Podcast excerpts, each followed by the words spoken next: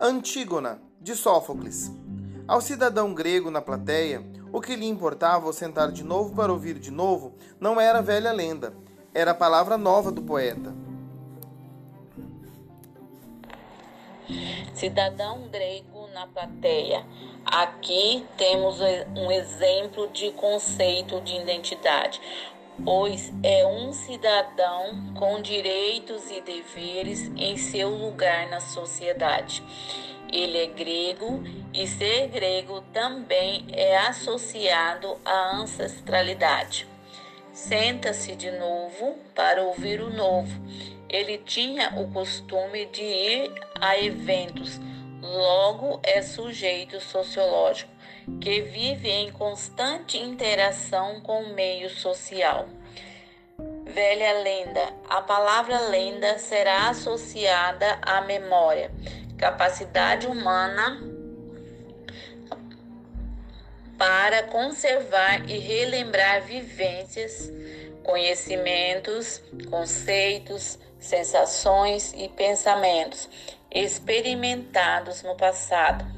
Poeta é um poeta caracterizado com o sujeito do iluminismo, pois ele é unificado em si mesmo e tem identidade fixa.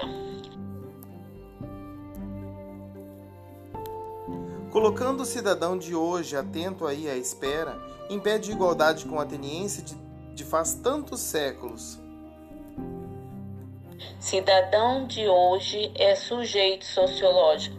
Faz referência à ancestralidade quando diz que está em pé de igualdade com Atenise. Lhe damos um resumo da espantosa história. Creonte, rei de Tebas, vinga-se de Polinices, sobrinho e inimigo.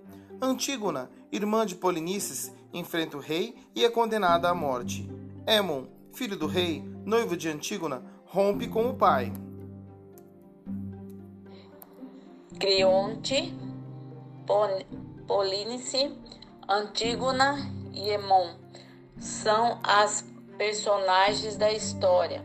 Cada um deles possui sua identidade própria com seu atributo pessoal. E assim a história avança, em luta fratricida, ódio mortal, violência coletiva, tudo pago por fim naturalmente com a escravidão do povo, na derrota final. Resumo da história é a memória dos relatos de vingança e morte. Escravidão do povo é um exemplo clássico de racismo estrutural.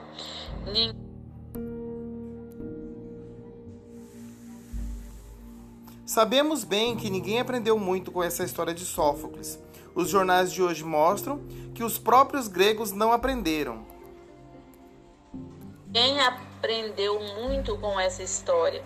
Aqui percebemos as características do racismo estrutural, que mantém e propaga as ideias das relações de poder entre líderes e subordinados, também o uso de força para subjugar os mais fracos. E cansativamente ela se repetiu nos 2400 anos que passaram. Ânsia de Brutus, Cruz de Cristo, Bizâncio prostituída, High Hitler, Lumumba esquartejado, de Kenyatta, Che nas montanhas. Há sempre duas faces na mesma moeda. Cara um herói, coroa um tirano. Algo mudou, bem sei. A ambição mudou de traje, a guerra de veículo, o poder de método. O mundo girou muito, mas o homem mudou pouco. Porém, repetir uma história é nossa profissão e nossa forma de luta. Novamente presenciamos o racismo estrutural, o qual está impregnado na sociedade representadas nas relações de poder. Assim vamos contar de novo de maneira bem clara. Memória. Eis nossa razão. Ainda não acreditamos que no final o bem sempre triunfa, mas já começamos a crer emocionados que no fim o mal nem sempre vence. O mais difícil da luta é descobrir o lado em que lutar. Aqui no final do texto retoma vários conceitos: quem sou e de que lado lutar. Remete à ideia de identidade, ancestralidade, memória e sujeito do iluminismo. De que lado lutar?